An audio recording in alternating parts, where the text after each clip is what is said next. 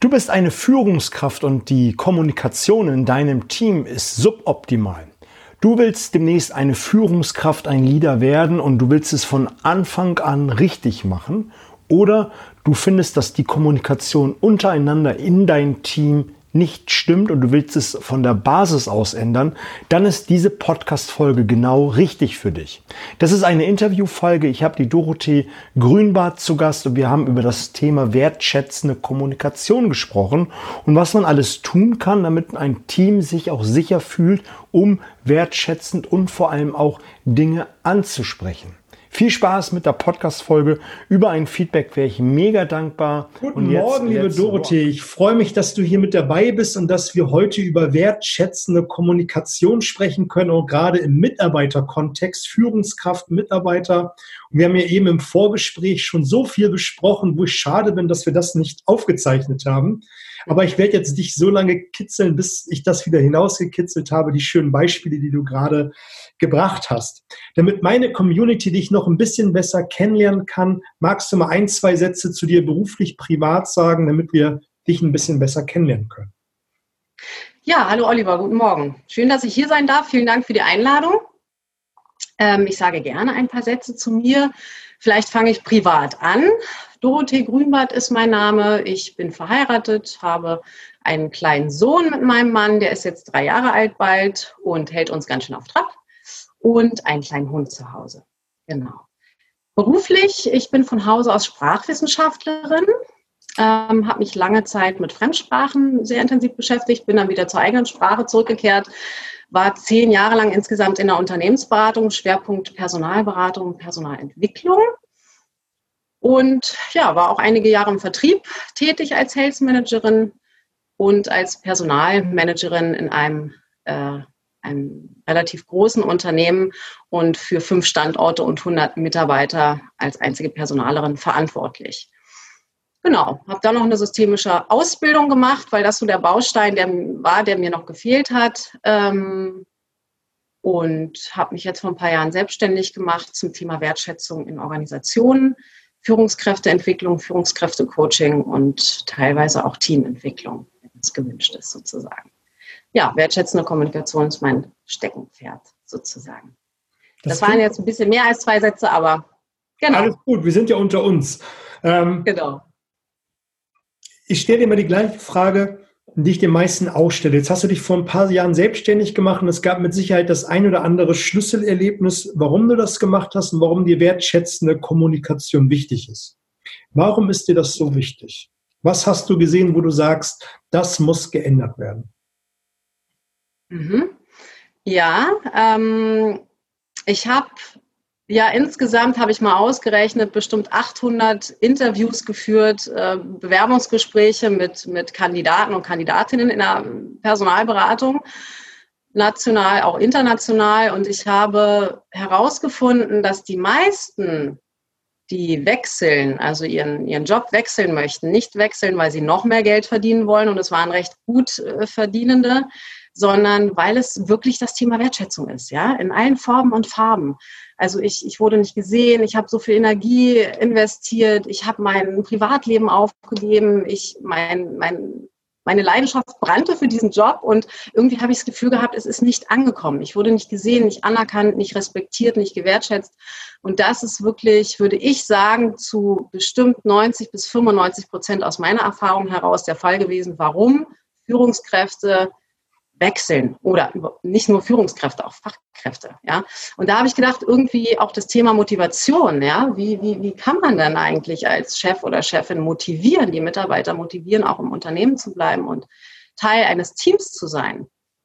Ähm, ja, und dann habe ich, als ich Personalmanagerin war, sehr viele Feedbackgespräche geführt, auch die Abteilungsleiter ähm, gecoacht, wie man wertschätzend ähm, Feedbackgespräche führen kann. Und irgendwann habe ich gedacht, Mensch, ähm, das, das mache ich jetzt hauptberuflich. Das macht mir so einen Spaß, das ist so eine Leidenschaft, die ich entwickelt habe, Menschen auf ihrem Weg zu begleiten, ähm, erfolgreich zu sein und vor allem auch zufrieden zu sein. Das war so der Moment, würde ich sagen. Spannend. Also ich gehe absolut mit, wo, wo du sagst, ähm, jemand, der für Geld kommt, der geht für Geld. Mhm. Also es ist ja, so, gibt es auch, na klar wenn jemand nur wegen des Geldes das macht, dann kommt und geht der. Und ich glaube auch, da steckt ein großes Stück Wahrheit drin, was du auch gesagt hast. Warum gehen die wegen Geld und kommen wegen Geld? Weil auch irgendein anderer Baustein fehlt. Und ich glaube, das ist ein Wechsel und du steckst da tiefer drin, den man gerade erlebt, dass die Menschen und gerade die Jüngeren gesehen werden wollen, die wollen eine andere Unternehmensbindung haben, die wollen anders geführt werden, die wollen, ja, die, die haben anderen Bezug zur Arbeit. Ne? Mhm. Ich glaube, das ist ein anderes Thema, aber ähm, ich glaube, das grundlegende Problem in Unternehmen ist und gerade im Vertrieb, wo wir uns ja gerade heute bewegen, ist die mangelnde Wertschätzung des einzelnen Vertriebsmitarbeiter, Vertriebsmitarbeiterin. Ähm, da möchte ich mal ein bisschen drauf eingehen. Die meisten Vertriebsleiter, Verkaufsleiter, sehen die das nicht? Haben die da kein Verständnis vor von? Sind die so zahlenorientiert, dass sie das vergessen? Oder was ist das Problem der ja. mangelnden Wertschätzung? Ich glaube, dass es oftmals ähm, ist meine Erfahrung gar nicht gar nicht böswillig ist. Ja? Also ich glaube nicht, dass jemand zum Beispiel nicht wertschätzen möchte, sondern meine Erfahrung ist, dass es oft aneinander in der, in der Kommunikation direkt aneinander vorbeigeht. Ja? Die eine Seite sagt, ja, ähm, ich habe doch wertgeschätzt. Und, und die andere Seite sagt, irgendwie habe ich gar nichts von gemerkt. Ja, und da ist dann wirklich die Frage, da kann man genauer hingucken, wie funktioniert denn das eigentlich? Ja, also ich, ich, wenn ich Fachartikel lese, ist immer die Frage, wie können denn Führungskräfte wertschätzen? Loben, ja, ist eine gute Methode, sollte authentisch sein, ja, versteht man auch noch. Ähm, aber das wirkliche Verstehen, ja, sich mit, wirklich mit jemandem auseinanderzusetzen und mal genauer hinzuhören und ähm, vielleicht auch ähm, eine Haltung einzunehmen, eine Haltung des Nichtwissens, was vielleicht gerade als Chef gar nicht so leicht ist, weil die stehen ja meistens auch total unter Druck, auch gerade was die Zahlen angeht. Ne? Da muss schnell was passieren, damit was reinkommt.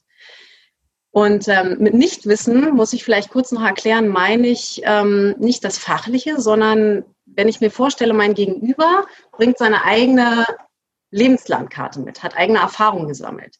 Und ähm, wenn der oder diejenige jetzt was sagt und man achtet auf bestimmte Wörter, bestimmte Schlüsselwörter sozusagen, dann haben die eine Bedeutung. Und da kann man dann auch mal ruhig nachfragen, ah, was meinst du denn speziell mit XY? Ja, was schnell geht für jeden, äh, heißt schnell was anderes zum Beispiel. Ähm, also aktives Zuhören ist immer ganz gut als Methode sozusagen, ja, wirklich, wirkliches Interesse zu entwickeln und eine positive Neugierde. Was bewegt denn mein Gegenüber?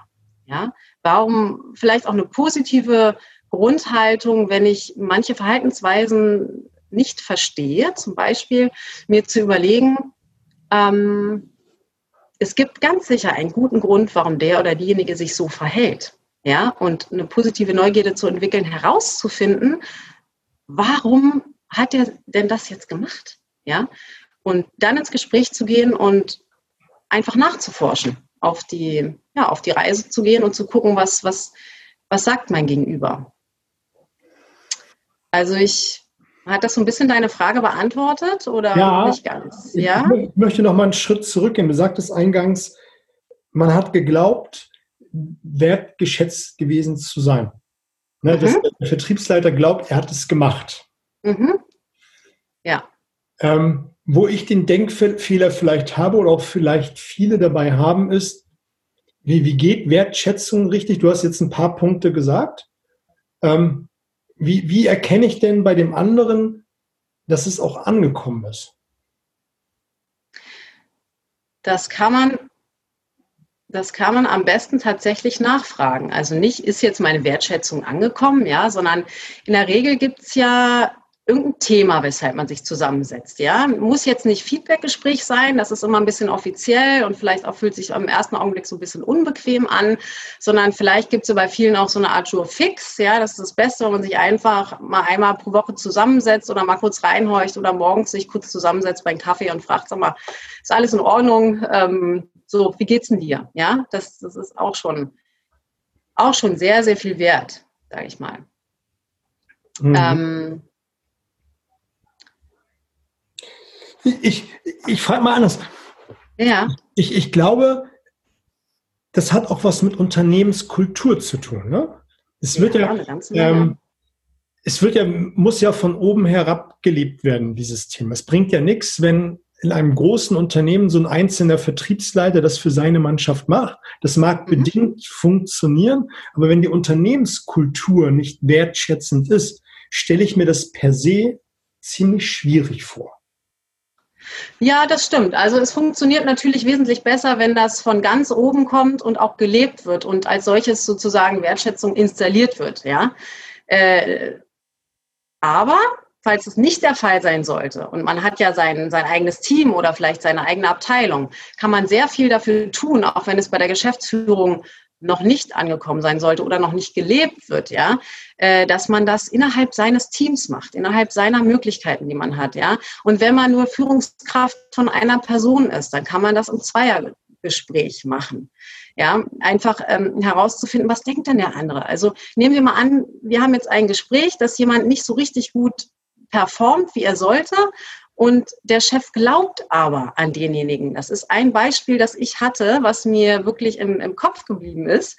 Ähm, und also Führungskräfte-Coaching und ähm, die Führungskraft, der Chef kam zu mir und, und hat gesagt, ich habe da einen neuen Vertriebsmitarbeiter und ich glaube an den. Ich glaube, der ist richtig, richtig gut. Mein Problem ist, seit drei Monaten ist der bei uns und der hat noch keinen einzigen Cent umgesetzt. So, ne, dann werden alle natürlich ein bisschen nervös und sagen, okay, der bekommt Gehalt und der muss jetzt endlich mal loslegen. Das Problem war, dass der Mitarbeiter, so wie er es beschrieben hat, ähm, selbst so ein bisschen den Glauben an sich verloren hat. Und ähm, dann sagte der Chef zu mir im Coaching, hat, wir haben halt verschiedene Möglichkeiten, sind wir durchgegangen, was er denn tun kann, um den Mitarbeiter zu unterstützen. Ähm, sagte er zu mir, weißt du, ich glaube, ich habe einen Ferrari im Keller und weiß nicht, welchen Treibstoff er braucht. Und das fand ich wirklich einen tollen Spruch, weil da ist einfach Wohlwollen, ja. Letztendlich war es so, dass diejenigen, die beiden sich zusammengesetzt haben und alle Möglichkeiten durchgegangen sind und ähm, er gefragt hat, Mensch, was brauchst du eigentlich? Ich glaube, du bist richtig gut, aber irgendwas fehlt dir noch. Und die sind alle möglichen Möglichkeiten durchgegangen und letztendlich war dann die Hypothese, die der Chef aufgestellt hat, er hat gut beobachtet, er hat gut zugehört, er hat hingehört und vor allem, er hat, äh, wie ich es immer nenne, eine kleine Ressourcendusche gegeben. Ja? Also wenn das Rückgrat so ein bisschen geschwächt ist und Selbstvertrauen geschwächt ist, dann ist es immer ziemlich gut, erstmal alle Punkte am Anfang des Gesprächs aufzuzählen, warum derjenige wirklich wertvoll ist. Ja? Als Mensch, als Person, ähm, gerne auch fachlich, was derjenige kann, vielleicht auch, was er ins Team einbringt. Also wirklich, äh, da muss man auch nicht hinter den Berg halten. Alles, also was man wirklich denkt, ne? alles authentisch raushauen, was einem gerade irgendwie so auf der Leber liegt, im positiven Sinne. So, dann ist das Selbstbewusstsein gestärkt und dadurch kann man dann ähm, auf die Lösungssuche gehen. Ja? Also erst wenn derjenige sich verstanden fühlt, dann ist eine Lösungssuche möglich. Das, was im Endeffekt dabei rausgekommen ist, ist, ähm, dass der Mitarbeiter nach diesem Gespräch eine Möglichkeit gefunden hat, wie er gut performen kann. Und zwar ist er selbst darauf gekommen, durch die Unterstützung des Chefs.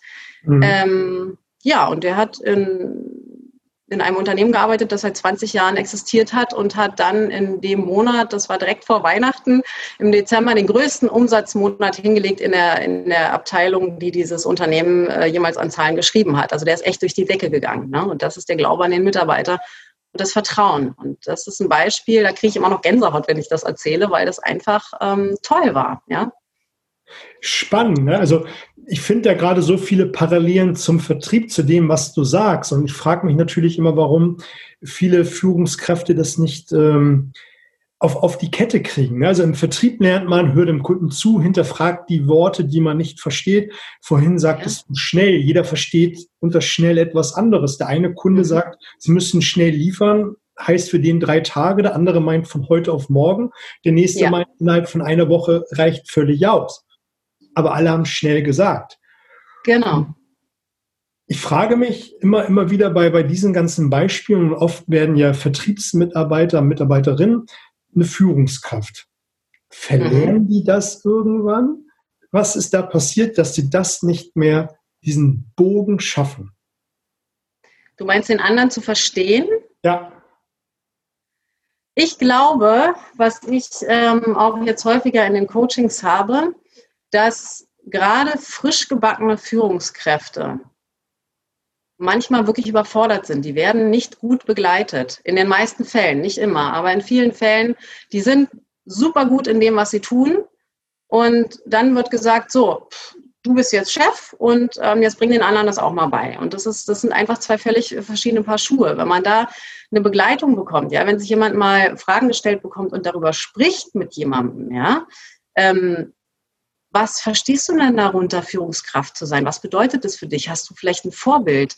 Welchen Stil möchtest du haben? Ja, wie möchtest du Hast du vielleicht hm, aus deiner Vergangenheit ein tolles Vorbild gehabt, einen Chef oder eine Chefin, wo du dich super wohl gefühlt hast, dich entfalten konntest und wo es einfach geflowt hat, sage ich mal, ja. Und ähm, das sind alle, alles Dinge, über die man reflektieren muss, ja. Und äh, da einfach so ins kalte Wasser geschmissen zu werden, da entsteht so viel Druck. Erstens Umsatzdruck, zweitens, okay, äh, die erwarten jetzt auf einmal alle was von mir, mein Team. Äh, ähm, im schwierigsten Fall, sage ich mal, ist jemand aus dem Team nach oben gehoben worden und nicht von außen dazugekommen. Da ist dann immer noch so diese, diese Frage, dass viele sich so ein bisschen distanziert, weil auf einmal ist es ja der Chef.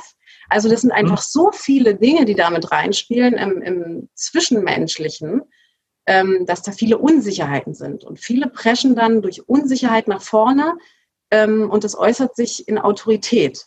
Und wenn jemand sehr autoritär aus, äh, auftritt, ähm, da nehmen das viele als Bedrohung wahr sozusagen und wenden sich so ein bisschen ab oder fühlen sich unbequem und dadurch kann es dann nicht mehr fließen, sage ich mal. Ne? Also nicht mehr flowen. Die Energie.